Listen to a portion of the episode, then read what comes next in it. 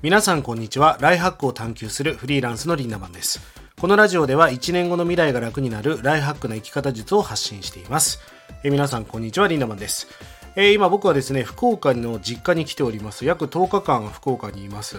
えー、今日は久しぶりに福岡でね、会場セミナーをするということで、まあ楽しみにしております。インスタグラムのね、えー、ノウハウをちょっとお話しする会をやります、えー、福岡でお会いできる方たち楽しみにしていますので、会場でね、気軽に声をかけてください。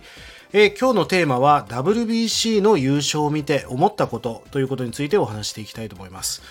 いや、もうまずは WBC 優勝おめでとうございました。もうあの朝からですね今夜のあのセミナーのために僕はファイルをずっとねキャンバで調整をしていてかなりガチャガチャやってたんですけども手につかないぐらいもう試合をやっぱり見てしまいましたね。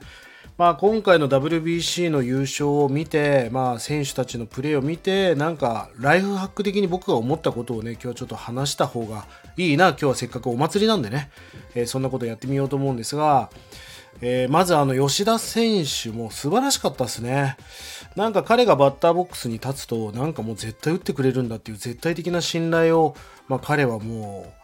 確固たるものにしてくれましたよね。あの白い歯も素敵でしたし、なんか強靭なメンタルというか、えー、アップダウンがない感情、まあ、本当に吉田選手素晴らしかったです。あともう骨折しながらもね、出場されていた源田選手も素晴らしかったですよね。あの目立たなかったけど、もう随所随所でファインプレーがあったりとか、打つべき時に打ったりとか、まあ、本当にもうゴールデングラブはもう源田選手かなって思うぐらいもう本当に素晴らしい職人でしたよね。そして、まあずっとね、まあもう素晴らしい選手はいっぱいいるんだけど、村上選手は、まあ俺がいちいち語ることではないかもしれないけどね、もうずっと打てない中で、でもあの、日本のね、最終戦、オーストラリア戦かな？あそこから徐々に調子が上がっていって、まあ、準決勝で、えー、もう打て、そして決勝でも1本打ったっていうことで、まあ、本当に、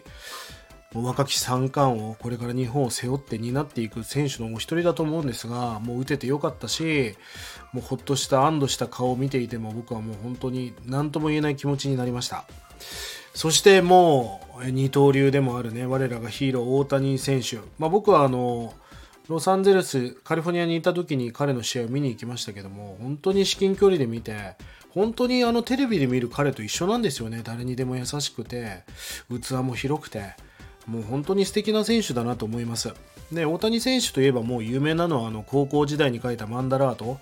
えー、これから野球で活躍するために俺が大切にしなきゃいけないこと、目標を決めなきゃいけないこと、計画みたいなものをまあマンダラに書くわけですけど、まあ、彼はその野球で上手くなるために人間力を鍛えなければいけないとか、審判にちゃんと挨拶をしなしてね、リスペクトを持たなければいけないとか、道具を大切にしなければいけないっていう、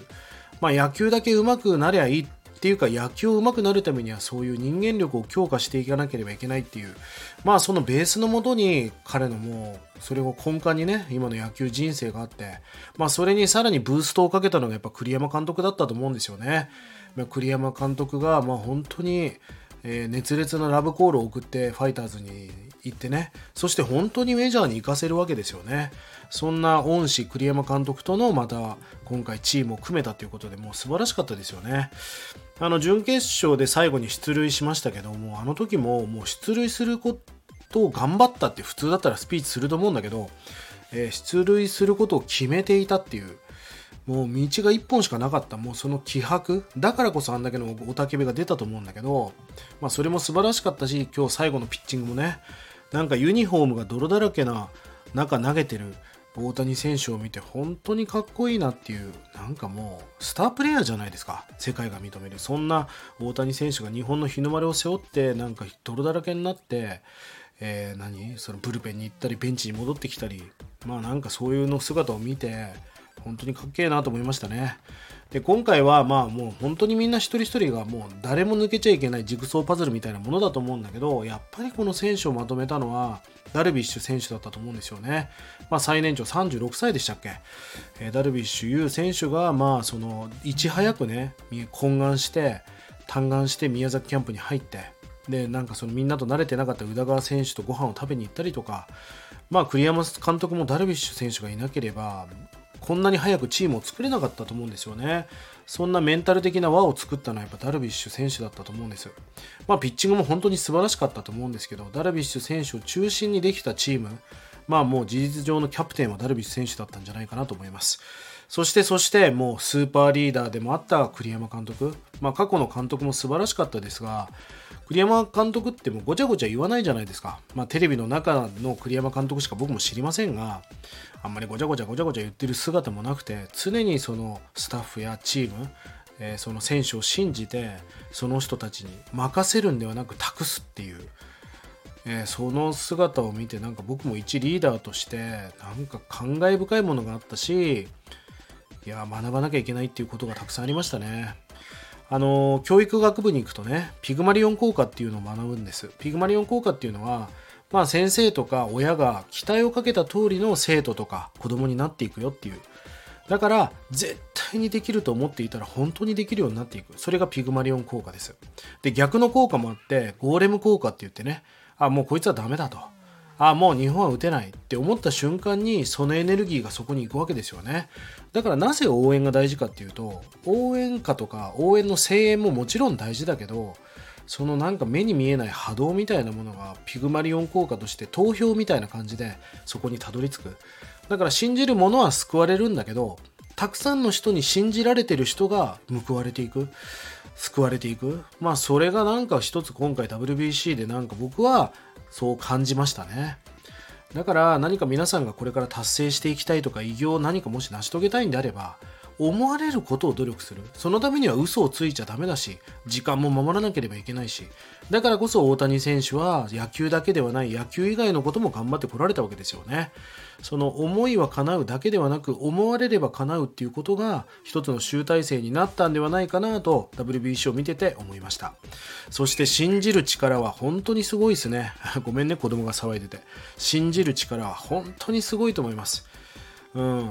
で、まあ、大谷選手のさっきの話じゃないけど、決めてる人はすごいなと。まあ、決断っていうのは決めて立つ。もう全ての道を立って一本にしている。もう勝つことしか彼らは考えていなかった。もちろんアメリカだってそうだったと思う。だけど、ちょっとした何かの隙と何かその気合っていうのは気を合わせるじゃないですか。その気合の差が何かこの今回の結果の差に生まれたんじゃないかなと思いました。まあ、今回の WBC を見ていて、まさに侍ジャパン。なんか何気に侍、侍って言ってるけど、侍っていうのは刀を刺した命がけで戦う武士ですからね。そんな侍魂日本っていうのをまあ垣間見れた、本当に最高な、えー、素敵な試合でした。まあこの次ね、バスケットもありますし、これからスポーツも目が離せませんよね。本当に WBC の選手の32人でしたっけ？の選手の皆さん、本当にお疲れ様でした。おめでとうございます。そしてたくさんの勇気をありがとうございました。俺たちももっともっとできるっていうことを僕は噛み締めましたしそれを大切にこれから頑張っていきたいと思います、えー、今日ね今夜は福岡で会える人楽しみにしております。それでは今日も素敵な一日をリンダマンでした。またね